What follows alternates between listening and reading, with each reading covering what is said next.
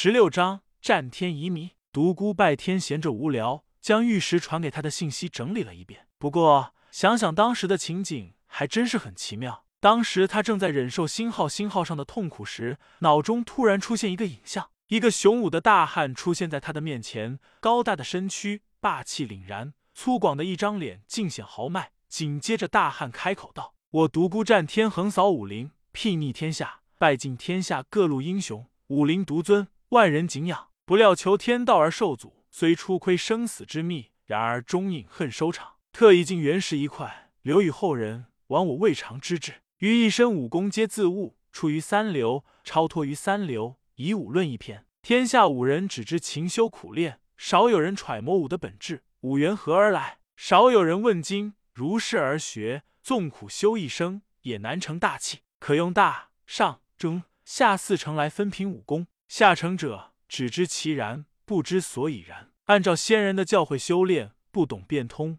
根本不配谈武。这类人根本不懂武，武重在一个“物”字，岂能局限于招式套路？忠诚者能够举一反三，精研武理，自创武功，青出于蓝而胜于蓝，也就是常人所说的王级高手。王级高手心中有武艺，知修心养性，触类旁通，但他们还没有窥破武的本质，只略知武的源头。达此境界者，天下也寥寥无几。知道武的本质，方能达上乘。上乘者，师于天地，万物皆可为师。心中有武艺，无招胜有招，举手抬足间皆是妙理。达此境界者，尘世少见，也就是世人眼中的地级高手。这类人不似忠诚武者，整日闭关苦修。上乘者或笑傲于山林，或嬉笑于闹市。红尘葬其人，田野现其灵。大成者翻手为云，覆手为雨，勘破生死，达圣级。圣级高手已超脱尘世。余深知吾之心法惊涛千重，缺陷甚大，九死一生，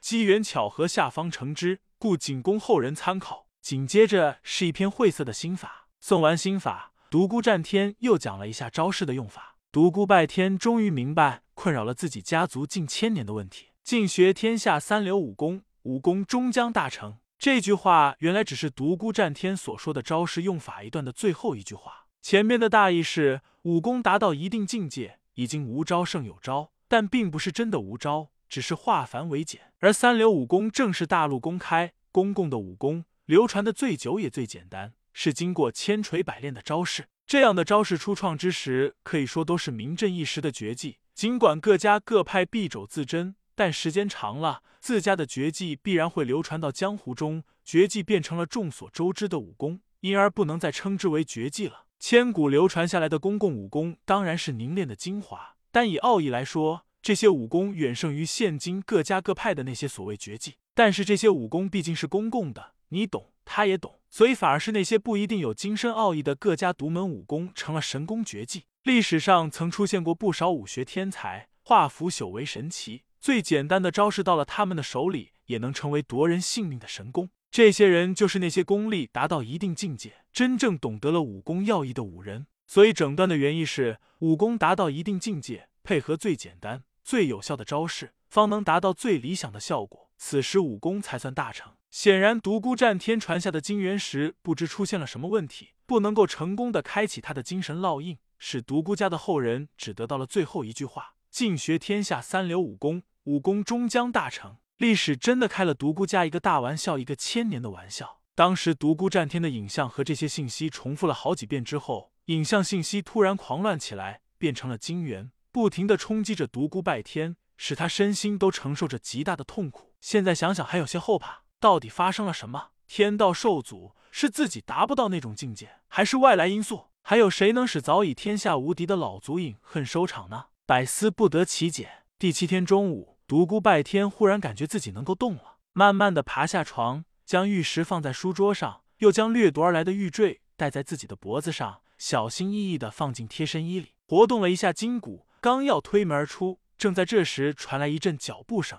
独孤拜天这几天早已将众人的脚步声区分开来，此刻正是李师缓步向这里走来。他赶紧抓起玉石，保持原来的姿势，躺回了床上。门被轻轻的推了开来，貌美如仙的李师缓步而进，又轻轻的将门关上，眯着眼偷偷的看着他一步步走近。独孤拜天的心脏不禁咚咚加速跳了起来。李师坐在床前的椅子上，看了看他之后，照例先是小声的骂了他一顿，骂到激动处，还拿袖拳在独孤拜天身上使劲捶上两下，疼得他心中暗暗叫苦。他现在武功又变成了老样子，打是打不过人家的，没办法，只有一个字忍。可是他又实在有些不甘心，在李师锤的正起兴时，他突然吐着舌头，翻着眼睛，直挺挺的坐了起来。啊！李师吓得花颜失色，失声惊叫。李师，你还我命来！为何谋杀亲夫？说着，伸出两只手来掐向他的脖子。李师可谓反应神速，唰的站起身来，转身打开房门就逃。哈哈！独孤拜天不禁得意的大笑起来。过了一会儿，砰！房门被震开，独孤飞羽闪身而入，紧接着他的父亲独孤延志也快速而进，后面跟着气得满脸通红的李师。爷爷，爹爹，我睡醒了。独孤飞羽气的翘了翘胡子，道。睡够了，没睡够再睡两年，一醒来就这么惊天动地。独孤拜天故作委屈道：“哪有呀，只不过惊走了一只小猫而已。”李师气得咬牙切齿，恨恨的道：“独孤拜天，你太过分了！我好心好意来看你，你居然如此恶作剧！”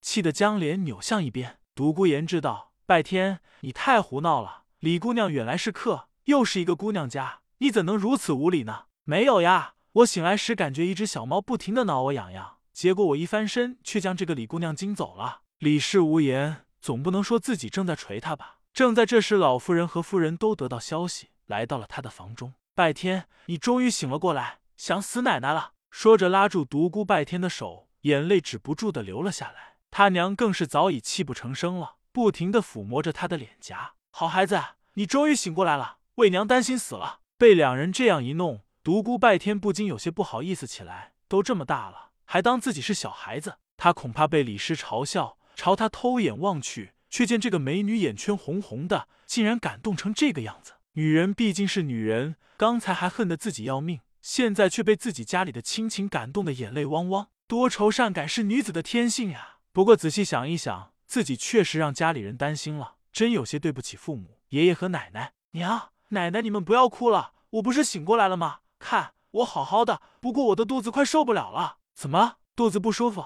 来人，快去请大夫。不是了，娘，我是肚子饿得快受不了了。你这孩子吓死娘了！爹娘爷爷奶奶，我想死你们了。对了，我做梦的时候怎么就梦见爷爷只来这个屋里看过我一次啊？独孤飞鱼老脸一红，道：“你这个臭小子，你不知道爷爷看到你昏迷的样子就心痛吗？所以来的就少了。”哦，呵呵，一家人像是有说不完的话。欢声笑语不断，看着这一家人真情流露，李氏心里也充满了温暖。